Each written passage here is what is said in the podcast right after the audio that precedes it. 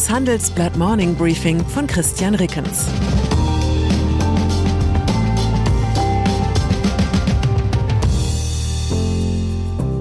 Guten Morgen allerseits. Heute ist Montag, der 5. Dezember, und das sind unsere Themen. Programmieren, Volkswagens neue Softwarestrategie. Pumpen, OPEC lässt Fördermenge konstant. Pushen, von der Leyen will neues Investitionsprogramm. Nach einer kurzen Unterbrechung geht es gleich weiter. Bleiben Sie dran. ChatGPT und andere Technologien verändern unsere Arbeitswelt rasant. Bei der Veranstaltung Work in Progress diskutieren wir in der Handelsblatt Media Group die Zukunft des Arbeitsmarktes, HR-Trends, KI, mentale Gesundheit und neue Leadership-Perspektiven. Sei am 13. und 14. Juni in Düsseldorf oder virtuell dabei und melde dich jetzt an unter work-progress.de. Volkswagen. Dass man als Autoboss inzwischen gefeuert werden kann, weil irgendeine Software nicht funktioniert, muss echten Automenschen als persönliche Beleidigung erscheinen. Ist Software nicht das, was nerdige Informatiker in die Autos friemeln, nachdem die Ingenieure mit ihrer Entwicklungsarbeit fertig sind? Doch das ist lange her. Inzwischen ist der Programmcode, der die Funktionen im Auto steuert, das eigentliche Kernprodukt. Dieser Tatsache trägt der neue Volkswagen-Konzernchef Oliver Blume in seiner Softwarestrategie Rechnung. Am 15. Dezember will er sie dem Aufsichtsrat vorstellen.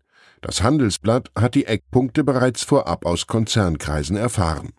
Erstens, der Konzern soll künftig erst Funktionsumfang und Zeitplan für die Fahrzeugsoftware festlegen und daraus dann die einzelnen Automodelle und deren Marktstart ableiten, nicht mehr andersherum. Zweitens, die Entwicklung eines selbstfahrenden Autos, bei denen das Auto weitgehend eigenständig unterwegs ist, übernimmt künftig statt Audi die Konzernschwester VW Nutzfahrzeuge. Drittens. Die neue Volkswagen Software-Plattform wird nicht wie geplant bis 2026 einsatzbereit sein.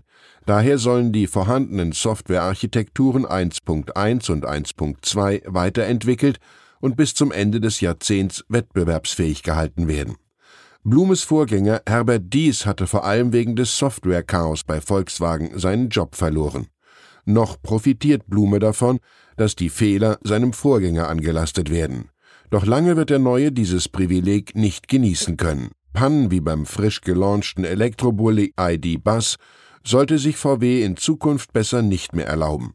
Die Tester der Zeitschrift Auto, Motor und Sport kritisierten bei dem immerhin 81.000 Euro teuren Testwagen, das Infotainment-System ist lahm und träge. Die Bedienung sei ein Graus. Frei nach Bill Clinton gilt, es ist die Software, Dummkopf. OPEC Plus. Das Wochenende brachte einen wichtigen Punktesieg für die westliche Allianz gegen Russland. Das OPEC Plus genannte Kartell der Ölexportstaaten wird ihre bis Ende Dezember gültige Fördermenge von rund 41,9 Millionen Barrel pro Tag auch im neuen Jahr beibehalten. Die OPEC-Plus-Allianz geht mit dieser Ankündigung neuem Streit mit den USA aus dem Weg. Die Entscheidung im Oktober, die Angebotsmenge um zwei Millionen Barrel pro Tag zu drosseln, hatte insbesondere in Washington Empörung ausgelöst. Eine Sprecherin des Weißen Hauses sagte seinerzeit, es ist klar, dass sich die OPEC Plus mit Russland verbündet. Russland ist nach Saudi-Arabien das einflussreichste Mitglied der OPEC Plus Allianz.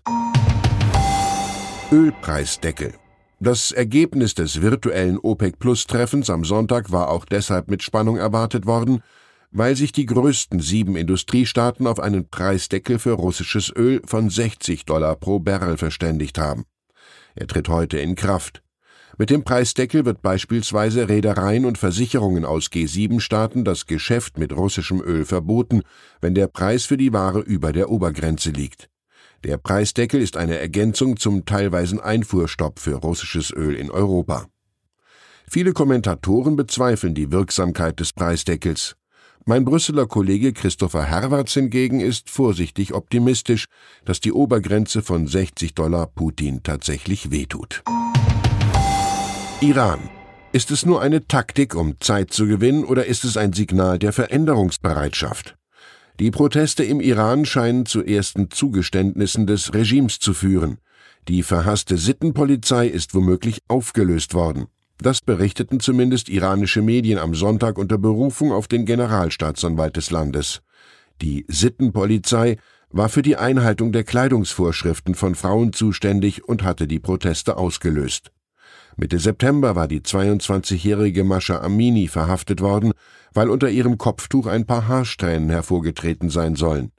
Amini starb wenige Tage später im Gewahrsam der Sittenpolizei. Die Zeitung Shark zitierte Generalstaatsanwalt Mohammed Jafar Montaseri. Die Sittenpolizei wurde aufgelöst, aber die Justizbehörde wird sich weiterhin mit dieser gesellschaftlichen Herausforderung auseinandersetzen. Weitere Informationen zur angeblichen Auflösung gab es nicht. In einer Meldung der iranischen Nachrichtenagentur ISNA am Freitag war Montaseri auch mit den Worten zitiert worden, die Regierung überprüfe die Vorschrift für Frauen, ein Kopftuch tragen zu müssen. Eine Bestätigung für die Aussage gibt es bislang nicht.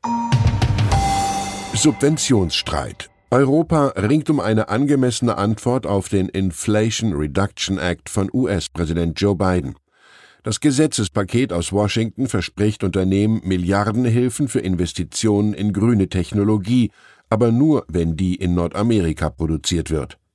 Am Sonntag hat erstmals EU-Kommissionspräsidentin Ursula von der Leyen dargelegt, wie aus ihrer Sicht eine angemessene Reaktion der Europäer aussehen könnte.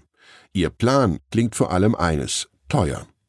Die CDU-Politikerin schlägt vor, einen Souveränitätsfonds aufzulegen, also ein neues Programm für gemeinsame EU-Anleihen, mit denen klimafreundliche Industrieprojekte in Europa finanziert werden könnten. Von der Leyen führte aus, dass die neue selbstbewusste Industriepolitik unserer Konkurrenten eine strukturelle Antwort erfordere der Idee, auf die protektionistische Klimapolitik der USA mit einer Klage vor der Welthandelsorganisation WTO zu reagieren, erteilte von der Leyen eine Absage, auch um die Zusammenarbeit im Ukraine-Krieg nicht zu gefährden. Eine Anregung. Bevor die EU für ihren Souveränitätsfonds neue Schulden macht, sollten wir vielleicht mal überprüfen, was eigentlich die anderen Milliardenprogramme bewirkt haben, mit denen die EU Investitionen, Innovationen und Nachhaltigkeit fördern will. Welche konkreten Produktneuheiten haben wir zum Beispiel den Important Projects of Common European Interest zu verdanken, mit denen die EU bahnbrechende Technologien aus dem Labor zu ihrem ersten industriellen Einsatz bringen will? Welche Wachstumsimpulse hat der 750 Milliarden Euro schwere Corona-Wiederaufbaufonds bislang bewirkt? Wo ist die ehrliche Analyse, was der EU Infrastructure Investment Plan wirklich gebracht hat? Beurteilungsmaßstab sollte dabei weniger sein, dass die Hilfen ordnungsgemäß in irgendwelche Projekte abgeflossen sind, sondern dass die Programme mehr zusätzliche Wirtschaftsleistung auslösen, als sie selbst kosten. Nur dann nämlich können sie volkswirtschaftlich sinnvoll sein. Ich wünsche Ihnen einen Tag, der Ihnen viel mehr bringt, als er Sie kostet. Herzliche Grüße, Ihr Christian Reckens. Zur aktuellen Lage in der Ukraine. Volodymyr Zelensky hat sich enttäuscht über den von den G7-Staaten und der EU vereinbarten Preisdeckel für russisches Öl gezeigt. Die Maßnahme werde Russland kaum davon abhalten, gegen die Ukraine Krieg zu führen, sagte der ukrainische Präsident. Die Wehrbeauftragte des Bundestages Eva Högel hat für die nächsten Jahre einen festen Fahrplan für die Neubeschaffung von Munition in einem zweistelligen Milliardenbetrag gefordert. Weitere Nachrichten finden Sie fortlaufend auf handelsblatt.com/Ukraine. Das war das Handelsblatt Morning Briefing von Christian Reckens, gesprochen von Peter Hofmann. Die deutsche Wirtschaft steht am Scheideweg. Um wettbewerbsfähig zu bleiben, müssen Unternehmen wichtige Transformationen anstoßen. Ab dem 24. April diskutiert die Restrukturierungsbranche Strategien für die Zukunft von Unternehmen. Mit dabei sind unter anderem Dr. Thomas de Maizière, Evelyn Freitag und Professor Dr. Ulrike Malmendier. Mit dem Vorteilscode Restrukturierung 24 erhalten Sie 15% Rabatt. Alle Informationen finden Sie auf handelsblatt-restrukturierung.de.